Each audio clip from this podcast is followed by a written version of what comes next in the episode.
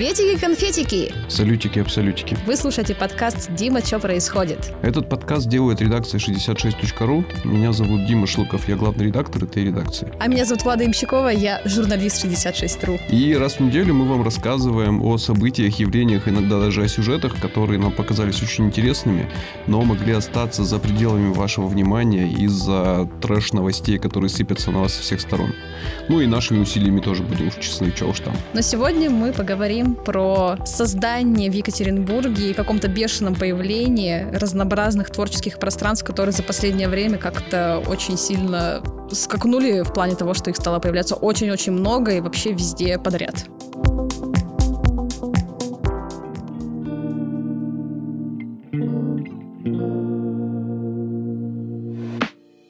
Ну, например? Ну, например, у нас, э, во-первых, мы уже несколько подкастов говорили назад о том, что у нас появляются разнообразные креативные кластеры, не только в городе, но и в регионе. Ну, давай, подожди, я сразу тебя перебью. Креативные кластеры, если ты имеешь в виду креативные кластеры, которые создаются при поддержке Министерства инвестиционного развития, если я правильно называю это ведомство, неожиданно вы, вылетело. Министерство инвестиций и развития оно называется. Если ты говоришь про mm-hmm. эту программу, то я бы ее пока за скобками оставил, потому что все кластеры, о которых в ней идет речь, они пока за пределами пределами Екатеринбурга находятся, а те, которые в Екатеринбурге, их как бы очень много обсуждают, ну и мы в том числе обсуждаем. Но по факту-то их не существует. Ну да, пока нет ни одного. Пока нет ни одного, и меня в этой истории, ну пока во всяком случае, очень смущает отсутствие понятной схемы финансирования всего этого удовольствия. И вот до того, как я ее увижу, хотя бы, я бы вот воздержался пока и не стал бы говорить, что это прям креативные пространства, которые в городе появляются. Это креативные пространства, которые начинают приступать к тому, чтобы собраться появиться.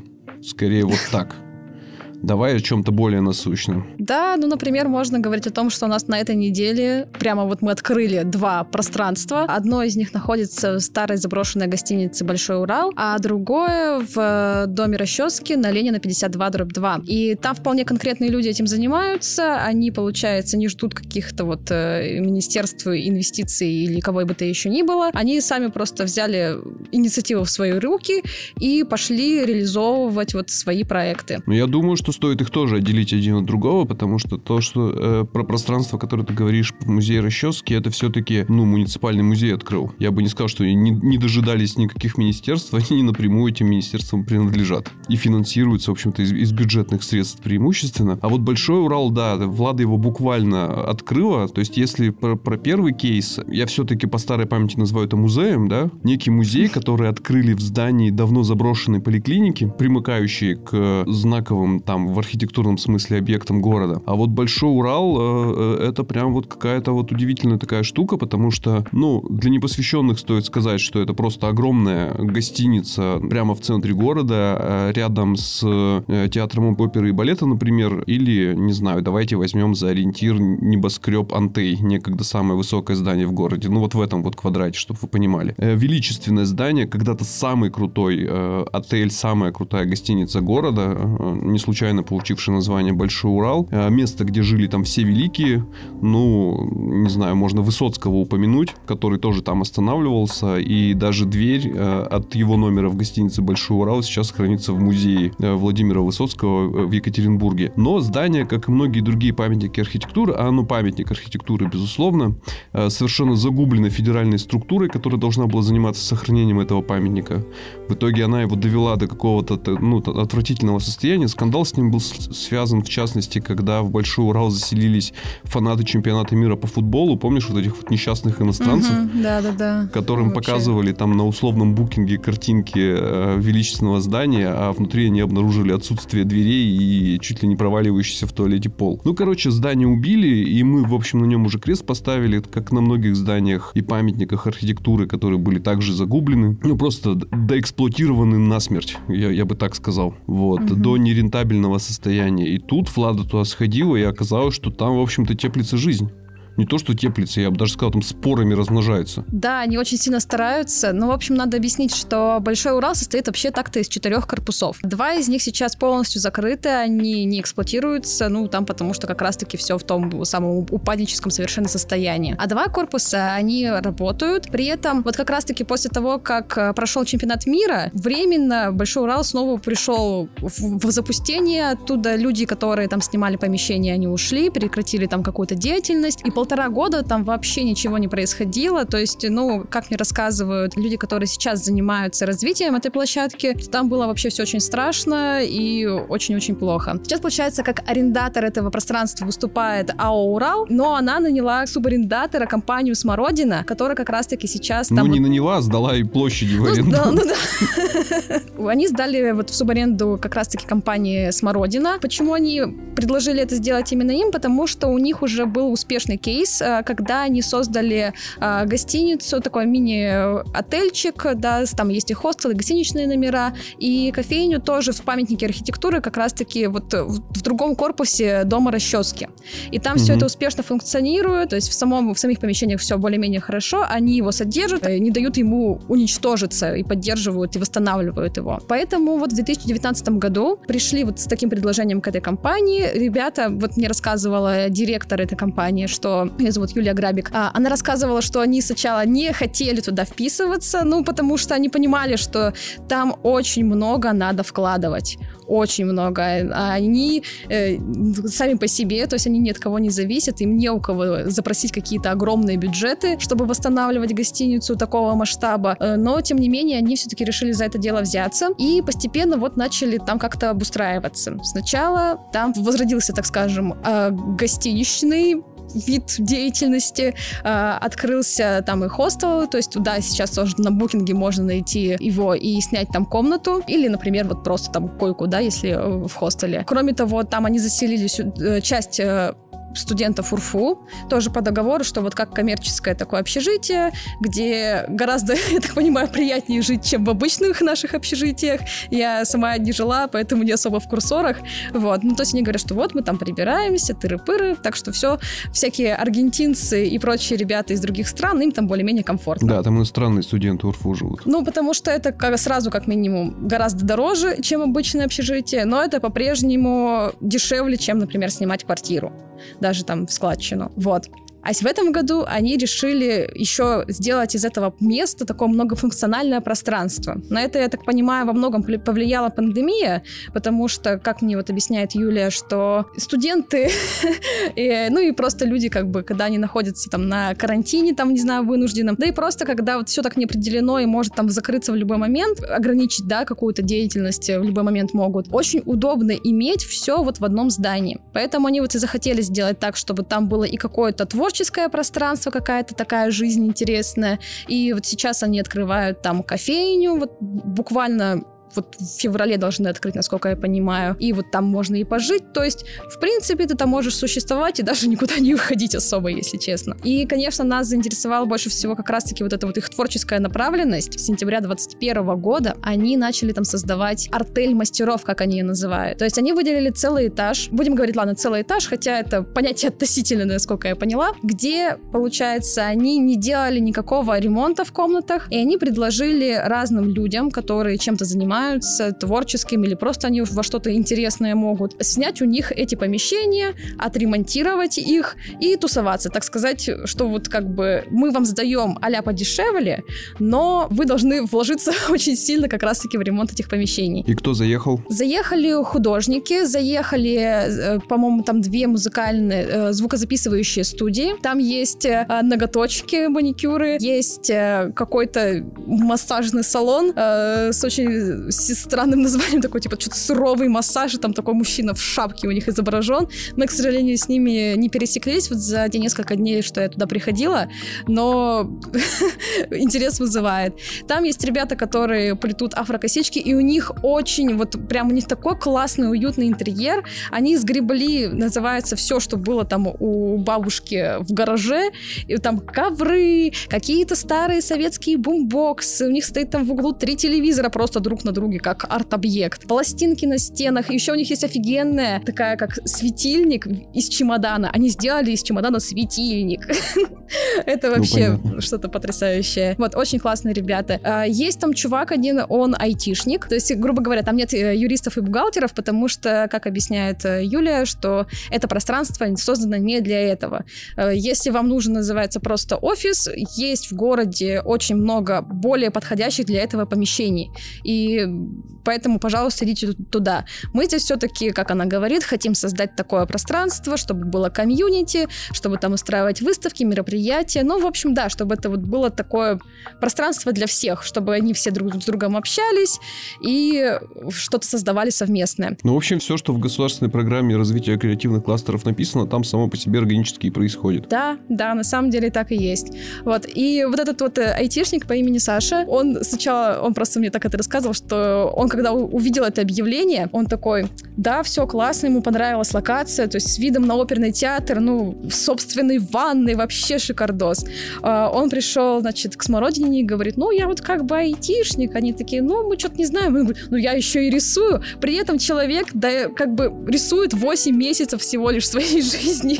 Вот, но у него красивые картины, такие абстракции яркие, интересные. Вот. И, в общем, они действительно все там с друг с другом начинают потихоньку общаться. Там еще многие, насколько я поняла из разговоров, делают ремонты, и пока там у многих общение складывается только так, типа, подержи пока у, у себя мои цветы, у меня там комната проветривается от краски. Но вот, например, вот э, Саша и фотограф Боря Кауфман, которые вот живут в соседних... Э, не живут... Мне хочется всегда сказать, что они живут в этих номерах, но они там не живут. Они приходят туда вот именно поработать. вот. Они, вот Боря и Саша, они прям подружились, они вот приходят друг к другу пить кофе, общаются. Вообще, очень такая ламповая атмосфера. Крутые, в общем, ребятки, и мне нравится, что они вот такое вот задумали. Я, конечно, не знаю, насколько это все перспективно, в плане того, что они, конечно, сейчас э, планируют, что туда будут заезжать еще больше людей, каких-то новых, но не знаю, вот ну, наверное, у всех творческих людей так или иначе уже и так-то есть какие-то свои базы. Ну подожди, ну какие базы? У меня, у меня возникают вопросы по поводу того, где они все базируются, потому что помнишь вот этот вот дворик мастеров около парка в литературном квартале, э, где все, ну, ну по похожему принципу люди базировались, там тоже были разные люди, там же сварщики были, которые там варили металл в буквальном смысле, но по очень похожему принципу группировались, и я помню, что когда они этих помещений лишились, ну потому что пришло время там все уже э, что не надо сносить, что надо э, реконструировать, и появился девелоперский проект. Но так вот, когда они оттуда съехали, это же прям проблема была. Они такие, ну, очень долго писали и говорили, что нам деваться некуда совершенно. Потому что, помимо всего прочего, вот эти твои творческие люди, это же еще и люди э, с ограниченным финансовым, так скажем, плечом. Большой угу, я так ну понимаю, да. это ну, недорогое помещение ввиду того, что там на тебя может в любой момент балка упасть. Оно недорогое ввиду того, что там как раз-таки не сделан сделан ремонт, потому что ты, грубо говоря, там платишь, э, ну, какую-то небольшую, незначительную сумму э, за аренду, да, но тебе потом надо там в два раза больше вкладываться, чтобы это все дело восстановить. Это, во-первых, как бы, да, и финансово сразу дорого, и сил надо туда вложить. Но это же еще памятник, у них не возникает проблем, связанных с тем, что особым образом надо поступать с памятниками, даже в случае внутренней отделки, например. Они это все согласовывают, то есть нельзя, да, прийти туда так просто и там замалевать э, стены зеленым цветом. То есть, да, э, когда заезжает новый арендатор, э, он начинает там это все дело ремонтировать, он не то чтобы делать, конечно, прям проект своего ремонта, но он там согласует какие-то основные там черты, то есть какого цвета будут стены и все такое. Кстати говоря, на самом деле я не уверена, относятся ли там стены вот к памятнику культурного наследия, потому что я знаю точно, что там двери и паркеты. Вот и с ними надо вот быть как-то очень нежно, аккуратно и не трогать при желании. Там, кстати говоря, есть классные пацаны еще, с которыми тоже нам, к сожалению, не удалось свидеться. Они вообще там запустили изготовление мерча какого-то, поставили поставили там станок, специально там собрали, и они в то же время еще восстановили там паркет тоже сами. То есть вообще такие, вау, классные. Неплохо. Но им все вроде бы нравится.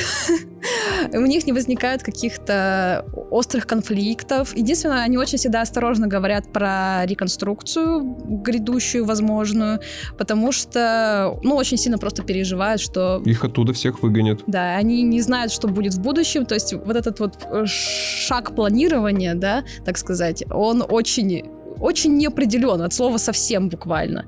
И это, конечно, их очень сильно напрягает, но тем не менее, даже вот в таких условиях они стараются хотя бы что-то здесь сделать. Ну, я думаю, в их интересах э, как, как можно быстрее это все масштабировать, чтобы это все разрослось, э, э, привлекло интерес и стало ну, каким-то знаковым объектом для города, тогда им будет проще в процессе будущей реконструкции отстаивать свои права на то, чтобы там остаться. С одной стороны, да, с другой стороны, ну, если начнется реконструкция, их так или иначе оттуда выселят. Договор спокойно могут расторгнуть, и ну и все.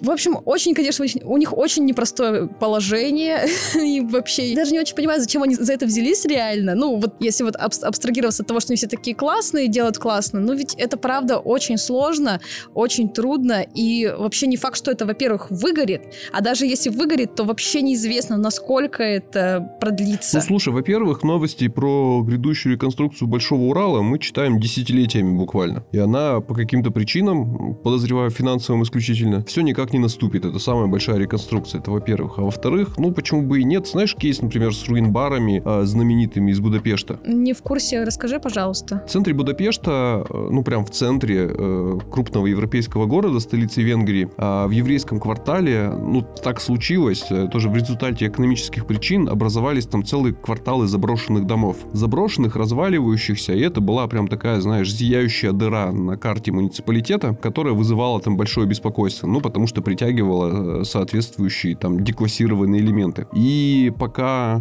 опять же, находящаяся в не лучшем финансовом положении, там, условная власть, э, думала над тем, что с ними делать, а спроса, как бы, ну, особенного не было. Это не центр Екатеринбурга, где э, всегда есть застройщик, который с удовольствием что-нибудь построит на месте твоей хрущевки. А там вот, ну, такая была экономическая ситуация, что и строить там никто не хотел, и сносить там это никто не хотел. И, в общем, вот просто вот такая вот ерунда торчала. И тоже пришли люди, которые абсолютно на птичьих правах, не спрашивая ни, ни, никакого никакого разрешения, никак не оформляя на себя землю, начали это пространство обживать. Они буквально в развалинах начали открывать бары, э, галереи, э, просто выставки под открытым небом, э, какие-то, знаешь, эти простую передвижную еду в фудтраках там устанавливать. И в итоге это превратилось в огромную достопримечательность.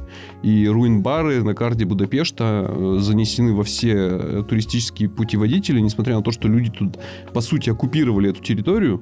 Сейчас уже совершенно ясно, что ну никуда они оттуда не денутся, просто потому что они в конечном итоге экономике города приносят достаточно, э, достаточно денег и привлекают внимание просто ну, туристического потока, например. Вот. И тут, мне кажется, кейс такой же, когда люди, ну, Чё, почему бы и нет? Люди молодые, относительно свободные э, и э, подпоясались да пошли. Собрали свой станок, поехали дальше в случае чего. Ну, да, но просто я, я говорю сейчас даже не о тех людях, которые туда заезжают, вот в эту артель, а вот именно про вот ребят, которые вписались, вот про компанию «Смородина», э, которым это все предложили, и они вот в это согласились, потому что, ну, это не молодые ребята как раз-таки, есть, в принципе, что терять, э, чисто теоретически, и такое. То есть и у них просто и так на плечах вот этот э, объект на Ленина, тоже в центре Екатеринбурга, то, э, Екатеринбурга тоже памятник, э, тоже и так все непросто. И они вот как бы получается еще и сюда. То есть, ну это, не знаю, это прям надо очень, видимо, хотеть развивать этот город. И это очень классно.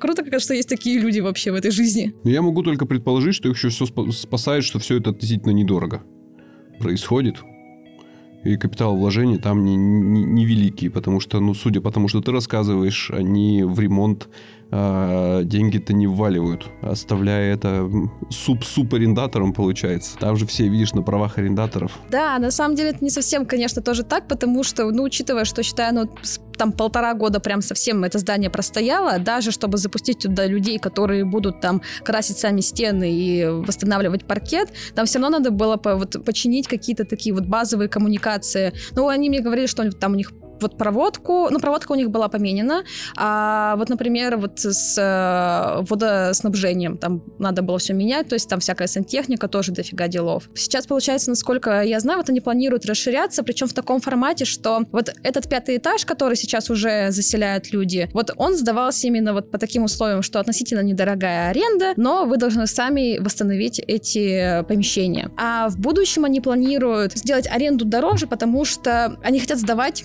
эти помещения уже отремонтированные. То есть э, уже в, на, на готовенькое опускать людей. Вот. Так что поэтому, не знаю, все-таки мне кажется, что они достаточно много туда вкладывают. И по-прежнему не уверена, что у них это как-то отбивается, даже вот если они там наберут 100 тысяч человек. Ну, тогда они тем более крутые. Да, вообще очень классно, очень приятные. А еще у них есть потрясающая фотостудия на шестом этаже, это самый верх, и она выходит, получается, это не просто закрытая фотостудия в помещении, а у нее к ней прилегает огроменская терраса с огроменскими потрясными колоннами, и это все с видом на оперный. Это вообще такой восторженный восторг. Прям, ух. Расскажи про поликлинику. Про поликлинику. Ну, да, то есть, как ты уже сказал, э, там действительно получается наш музей, музей истории Екатеринбурга, э, получил его как площадку, чтобы создать там как какой-то такой творческий центр, как они его называют тоже. А, я так понимаю, что там как таковой какой-то конкретной экспозиции не будет, то есть там будут проходить какие-то проектные вещи, какие-то мероприятия, события. И они сейчас туда заезжают, и заезжают туда с проектом а, от территории авангарда, и вы хотят там, получается, проводить лекции, привезли туда нидерландского художника, чтобы он сделал звуковую инсталляцию. Вот, э, давать там возможность выступать всяким разным театралам э, и вот тоже создать такое свободное, по крайней мере пока, свободное для посещения э, пространство, где тоже что-то будет происходить. Я там лично пока просто еще не была, поэтому мне очень сложно как бы оценить, в каком оно э, виде и состоянии, но, скорее всего, тоже не, далеко не в самом приятном, и там, скорее всего, тоже очень надо много всего делать, чтобы его, ну, можно было комфортно использовать. И опять-таки, да, поскольку это по-прежнему тоже памятник культурного наследия, там тоже будет очень много заморочек вот именно с восстановлением, с проведением работ. Но тут, поскольку музей, э, муниципальный музей, не частный, я думаю, у них с этим особо проблем не возникнет, потому что, ну... Почему? По... Скорее наоборот. А почему? Это же прямо double бюрократия. Так, мне кажется, там они с город администрации такие, привет, мы хотим тут сделать классно. И они такие, да, пойдемте вместе отвоевывать классное это пространство. Экспертизу заказывать. Да, уху. Ну, не знаю, просто мне почему-то... А почему ты думаешь, что вот это будет сложнее как-то происходить? Ну, смотри, ну, потому что, когда ты в муниципальной э, собственности, в муниципальной структуре, то ты сразу очень сильно бюрократизируешь зафиксирован. Э, неважно, музей ты, творческое пространство или, не знаю, бухгалтерия Орджоникидзевского района. Алгоритмы все одни и те же, во-первых. Во-вторых, это сразу же, ну, гораздо меньше денег и гораздо меньше возможности эти деньги перебрасывать из статьи в статью. Ну, то есть, чтобы тебе дали деньги, это раз в год депутаты должны собраться и в бюджете для тебя вот эту дырочку предусмотреть. Это как бы твоя бюрократия. А бюрократия, связанная с памятником э, и объектом культурного наследия, тоже бюрократия федеральная, которая там упирается в монополию нескольких компаний, у которых есть лицензии на осуществление соответствующих работ, и где все-все-все нужно каждой бумажкой согласовывать. Поэтому я говорю, это double бюрократия. И, наверное, наверное, э, в этой ситуации муниципальным музеем быть даже хуже, чем частной компанией, которая э, заселяется там в Большой Урал, потому что э, ты и в поле как бы довольно несвободном действуешь, я имею в виду федеральное законодательство о защите объектов культурного наследия, и сам ты максимально там не свободен и в принятии решений, и, и в финансировании. Хм. Хотя у Музея истории Екатеринбурга с недавних пор это довольно неплохо стало получаться. Оставаясь муниципальным учреждением, они довольно эффективно привлекают разнообразные гранты, и у них, судя по всему, эта работа поставлена там на поток, и они довольно профессионально этим занимаются, ну, в, в финансовом плане, но, как бы, я думаю, бремя муниципальности на них все равно висит, и, и, и им, им тяжелее, наверное, чем независимой там частной структуре в плане принятия решений, их согласования там на всех уровнях. Ну, слушай, да, может быть, ты прав. Да, я об этом не думала вот именно в таком ключе. Мне просто казалось, ну, кажется так, что вот раз не муниципальный, ведь город же заинтересован, чтобы у нас появлялось больше таких всяких приколдесных мест, чтобы туда приходили все и смотрели. Ну, вот как раз-таки та самая э, туристическая значимость для города. И поэтому они должны только, да-да-да, мы вам выбедили миллиард миллионов денег. Но это, конечно, было бы в идеальном мире, а мы живем не в таком, вот, поэтому, да, наверное, там есть какие-то свои сложности. Но я все-таки думаю, что они, поскольку там еще сотрудничают с этим проектом «Территория авангардах», и, может быть, они как раз-таки смогут вот через них как-то больше быть экономически свободными, что ли, и как-то вот по-другому реализовываться. Да и вообще, мне кажется, сейчас у музея нашего нет каких-то особенных финансовых проблем, как будто бы.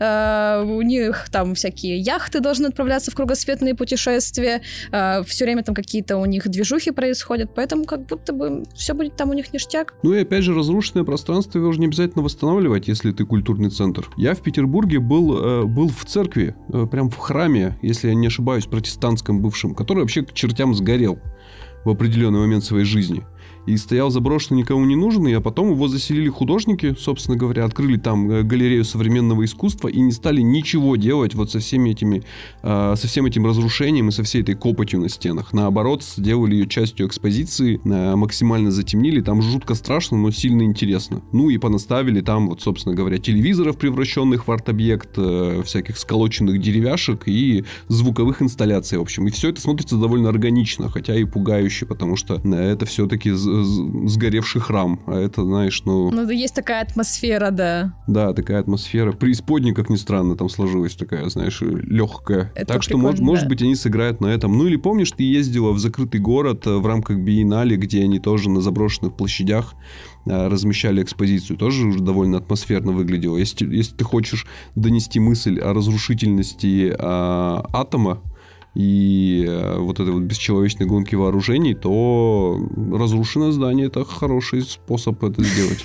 Ну да, но просто там же эта выставка, она была такая очень-очень временная, она длилась буквально несколько месяцев, и сейчас она оттуда уехала уже давным-давно. Хотя, насколько я слышала, они вроде бы собираются все-таки вернуть ее, но не ее, а как бы сделать копию, вот, и пускай она там так и стоит. Просто тут же еще тонкая грань между вот сохранением атмосферности и пожаром пожарной безопасностью и прочей другой безопасностью, когда у тебя там ходят толпы людей, и это может быть, ну, реально для них не очень хорошо, и может там э, кто-нибудь попрыгает э, на втором этаже, а на первом этаже люстра валится кому-то на голову. Вау. А поликлиника оттуда тоже уехала, потому что, ну, здание в никаком состоянии? Там просто уже давно шли разговоры о том, чтобы передать это э, здание под какой-то культурный центр, под, ну, как раз-таки под какой-то музей, и в частности тоже и по этой причине ей нашли нашли новую площадку, и поэтому ее туда спокойненько вывезли, то есть никого медицинской помощи не лишили, вот, и только уже потом стали заселять э, музей собственно говоря. Не, я к тому, что в каком состоянии там здание-то, насколько там все плохо сейчас. Ну, я видела фотки, но на самом деле, ну, не сильно страшно, нормально. вроде бы ходить можно, э, вроде бы... Хотя там есть какая-то такая жуткая одна фотография, видела, что там э, лежат куча противогазов в каком-то таком старом-старом деревянном э, сундуке. Вот, это как-то навевает. А в целом помещение выглядит, ну, да, не очень, ну, не современно, естественно. Вроде бы там даже выбитых окон, например, нет. Так что там более-менее нормально, да. Ходить можно. И как будто бы у нас город вообще становится каким-то таким весь всем из себя культурным, не хотим ли мы, интересно, стать новой культурной столицей России? Ну, я бы воздержался от этих всех столиц. Екатеринбург так, так долго пытался стать хоть какой-нибудь столицей, что, кажется, это какой-то бич прям, который нависает над, над, над нами. Как только мы пытаемся стать столицей, у нас сразу ничего не получается. Хотя вроде как со столицей стрит-арта это вышло. Во всяком случае, нет. в маркетинговом плане уже нет?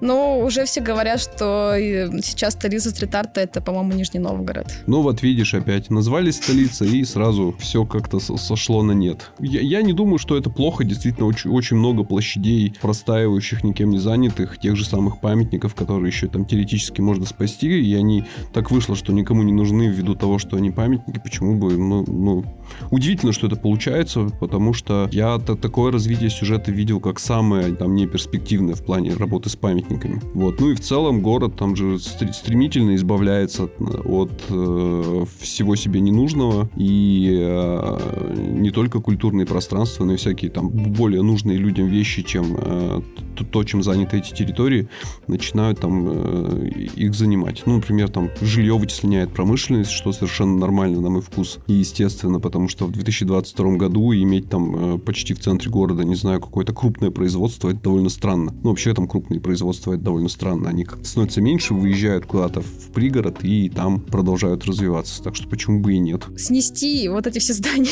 и построить что-то новое было бы в 1500 раз э, проще, дешевле и вообще не запариваясь.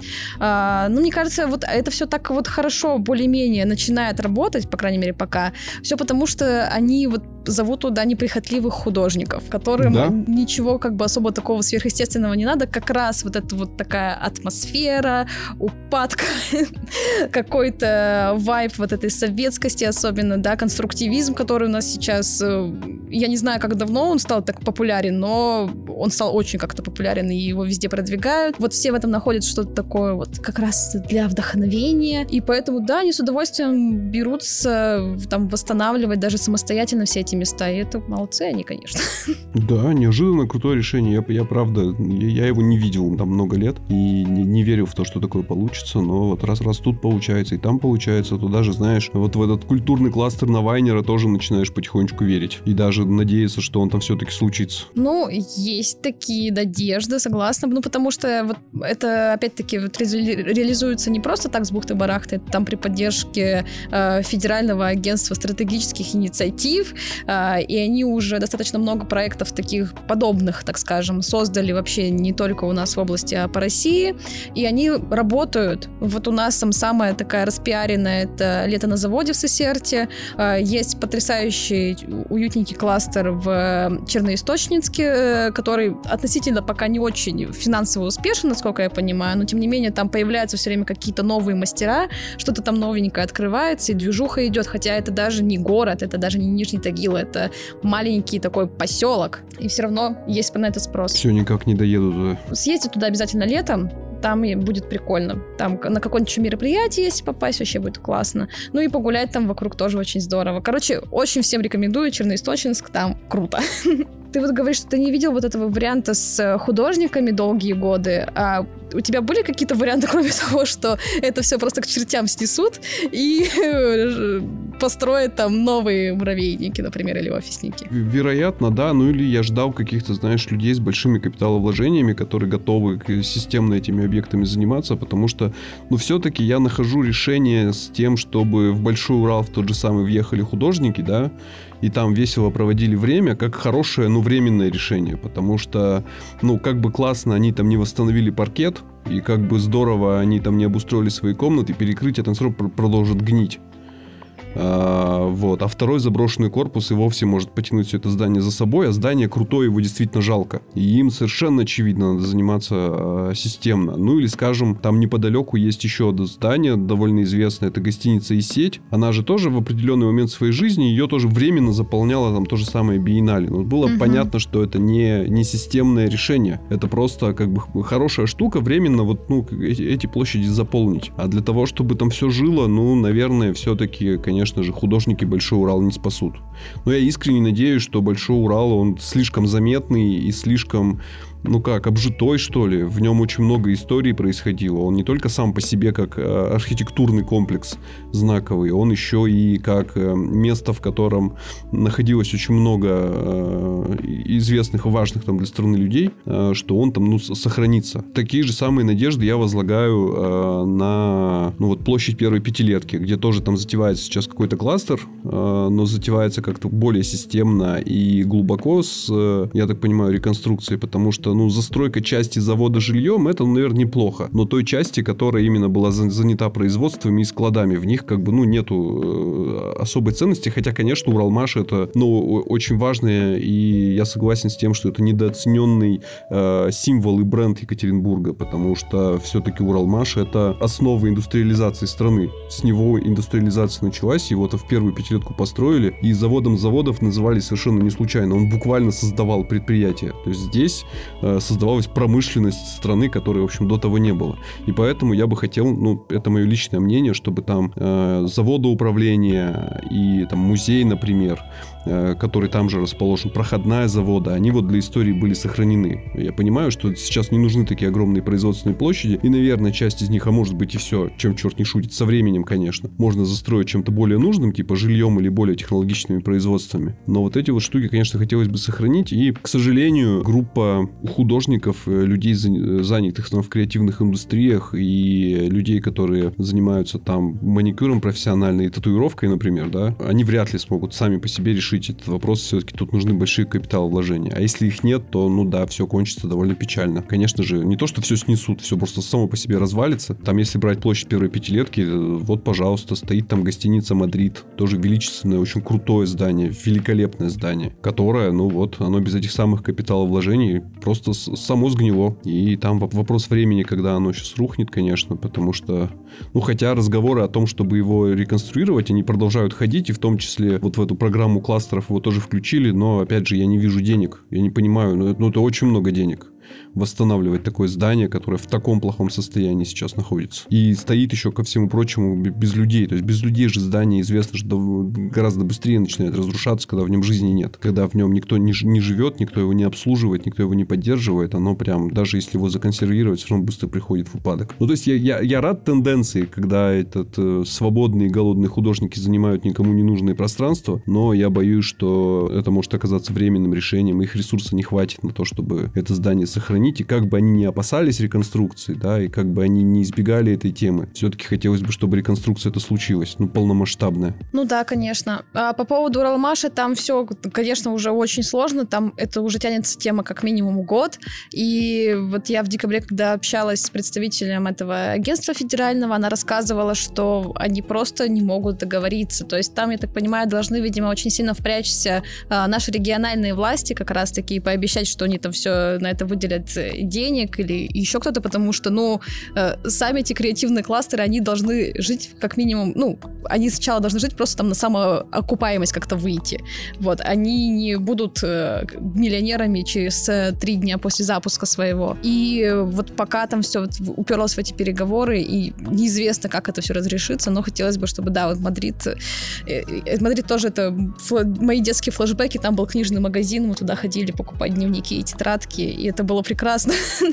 Но там я прохожу сейчас, и это очень грустное, грустное зрелище. Если речь идет там о капиталовложениях из областного бюджета, то я думаю, что нам всем нужно подождать до сильно после универсиады. Понятно, что все ресурсы оттянуты сейчас туда, в Новокольцовский. Ну да, и все это эти логично. инфраструктурные проекты сопряженные, они тоже там на все бюджеты легли, поэтому я бы не рассчитывал, конечно. Но с другой стороны, за, за исключением гостиницы Мадрид, весь оставшийся комплекс зданий на, на площади первой пятилетки на Уралмаше находится в гораздо более приятном состоянии, чем та же и сеть, и тот же Большой Урал. Наверное, да.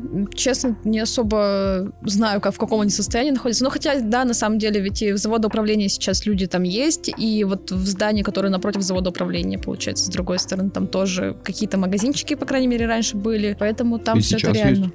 Да, есть? А, ну хорошо. Да. Вот представляешь, вот пройдет универсиада в 23 году, и мы проснемся в 20 2025, например, 2025 году, и у нас весь Екатеринбург от Уралмаша до Химаша будет такой один большой сплошной креативный кластер, какое-то креативное пространство, везде будет миллиард художников, и они будут творить.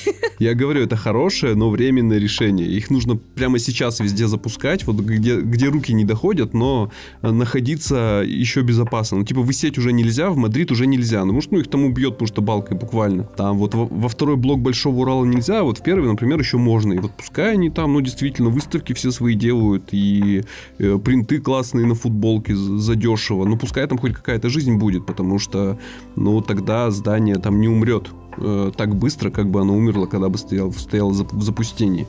Я думаю, что их там довольно много, там пустых зданий, которые там стоят и ждут инвестиций. И вот, вот туда надо, вот прям всем говорить, ребята, гарантий никаких, но вот сейчас за 3 копейки а может быть и за бесплатно, если, например, здание в, э, в государственной собственности. Давайте, давайте. Но много упирается в позицию Федерального агентства по защите памятников, которому, к сожалению, э, принадлежит большинство таких строений. И эти-то люди э, там с года в год давно продемонстрировали свое желание исключительно извлекать материальную прибыль из этого, и поэтому, наверное, у них там не получается особенно предложить какие-то условия, чтобы люди приехали и начали там обживаться. Да, видимо. Но я сегодня в оптимистичных настроениях, поэтому я хочу верить, что они все-таки немножко поутихомирят свой пыл, так скажем, и все-таки вот все эти пространства, они у нас останутся, и их там будут потихоньку хоть как-то обживать, сохранять, а потом, наверное, аж и реконструируют, и вообще такая красота начнется.